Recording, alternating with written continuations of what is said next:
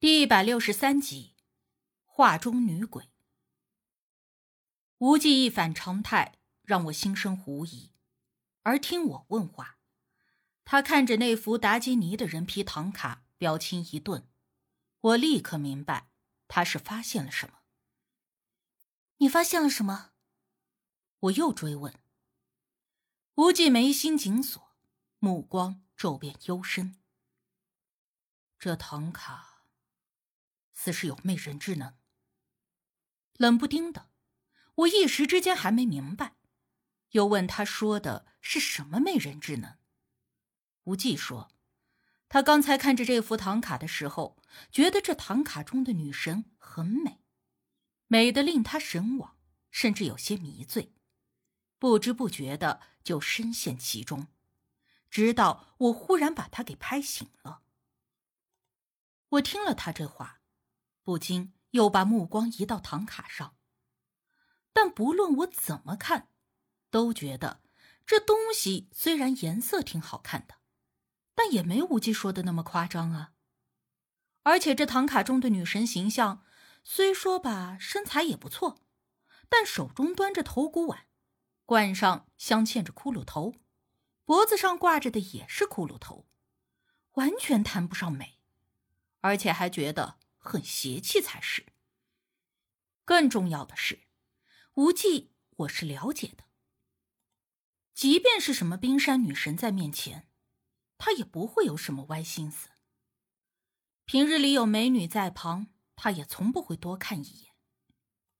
我还曾因为这事儿跟他玩笑戏弄过他几次，当时他还说：“人生不过是一具皮囊而已。”美艳好坏都并无区别来着，所以，他这么一个清心寡欲的人，怎么可能会因为区区一幅唐卡中的女神，就被迷得七晕八素？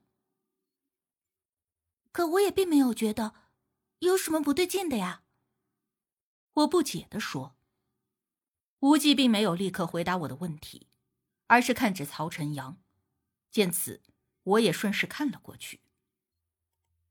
只见曹晨阳盯着那幅唐卡，早已经入了神，并且脸上那痴迷的表情，仿佛再看下去，哈喇子都快流出来了。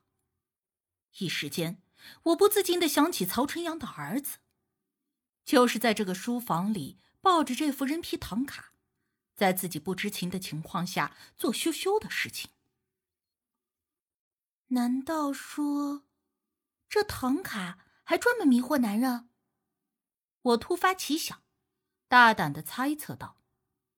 没想到无忌还真的就同意了我的看法，他点了点头说：“或许真的是这样。”嗯，这也有可能吗？我说着，伸手便去触摸那唐卡，但是我的手将要触碰到唐卡的时候，忽然。曹晨阳一把打开了我的手，力道之大，打得我向一旁踉跄了一步，手也被他打得火辣辣的疼。你干什么呀你？我捂着手，不高兴的瞪着他。我心说，我是来给你解决问题的，大老远的来，还得挨你的巴掌。无忌见状，也立刻走到了我的身边，一步将我挡在了身后。而这个时候。曹晨阳眨巴眨巴眼睛，有些茫然的看看无忌，又看看我，然后看看自己的手。我正奇怪他这是怎么了的时候，他却忽然“嗷”的一声，抱着脑袋蹲在地上，呜呜的哭了起来，而且还一直抓自己的头发，像是疯了一样。曹叔叔，你你这是怎么了？我不确定他这是什么情况。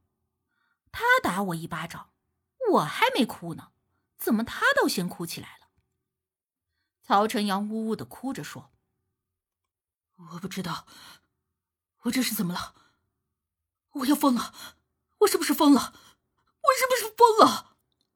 啊，您别哭啊，有什么事儿您慢慢说就是。到底怎么了？看他这个样子，我反而还要反过来安慰他。后来，经过我的一番劝慰之后，曹晨阳终于慢慢的冷静了下来，并且跟我们说了实话。他说，之前在我家的时候，有一件事儿没跟我们说，是怕我们知道了之后会看不起他、笑话他，才会一直隐瞒着。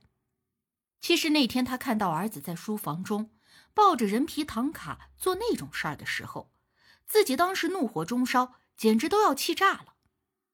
但其实他真正生气的原因，并不是因为儿子做了这种事儿，而是因为他当时认为儿子亵渎了那副唐卡中的达基尼。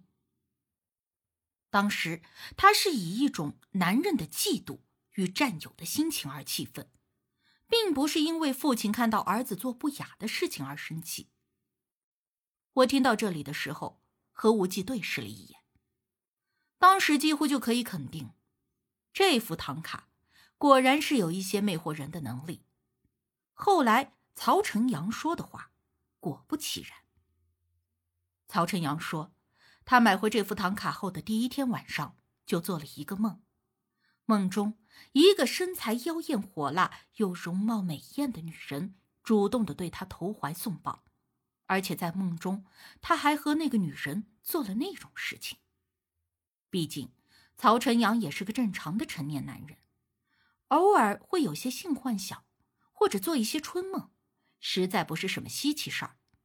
当然，他自己本人也并没有往别处想，只是觉得这个梦还是挺美的。第二天晚上睡觉之前，他就又想到了那个梦，心里想着，如果今天晚上还能梦到那个女人就好了。可是没有想到的是，夜里他果然又梦到了那个女人。那个身材火辣、容貌妖艳又热情似火的异域女人。这自然又是一个美到不行的美梦。这次醒来后，曹晨阳忍不住还在回味梦中的美好，而且觉得那个梦十分的真实。不论是女人的触感、香味。还是两个人缠绵时候的那种飘飘欲仙，都真实的不像是梦。而且，从梦中女人那得到的那份满足与酣畅淋漓的感觉，是他作为男人这么多年之前从未尝到过的。用曹晨阳的原话来说，只有和梦中的那个女人在一起时，他才觉得自己是一个真正的男人。当然，我作为一个对男女之事知之甚少的女生，是很难理解他话中之意的。估摸着，就是那种吃了半辈子土，却突然吃到了世界上最美味的食物时的那种感觉吧。而从那时之后，曹晨阳几乎每天晚上都能够梦到那个女人，在梦中，他们每每能够缠绵到天亮。而且他甚至有了一种希望一辈子都不要醒来，一直和那个女人缠绵到永远的想法。虽然这期间每天梦到这个女人，曹晨阳已经意识到事情有些不对劲了。可是因为自己本身深陷其中，而且虽然知道不对劲，可他得到的都是美好，自然就会产生一种自欺欺人。不愿意看清现实的想法。直到那天，他看到儿子竟然在书房抱着人皮唐卡做那件事的时候，他才仿佛忽然被醍醐灌顶了一般，知道不能再继续这样下去了。曹晨阳说这些的时候，我一直在看着他，看着现如今神似倦怠、面容憔悴、身形消瘦的他。不免想到了之前见到他的时候，那个意气风发、形容讲究、侃侃而谈、自信满满的中年男人。如果不是因为容貌相同，我真的很难想象这两个完全不同的形象会是同一个人。曹叔叔，您开始摸到那个女人之后，自身的身体状况有什么变化吗？我问他。曹晨阳好似习惯性的垂着目光，点了点头。确实有。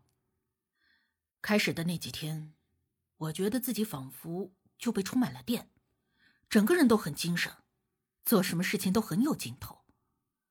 但是，过了差不多一个礼拜左右吧，我开始觉得很疲倦，每天都很困，睡不醒，全身上下都没有什么力气，感觉自己的身体也越来越弱了。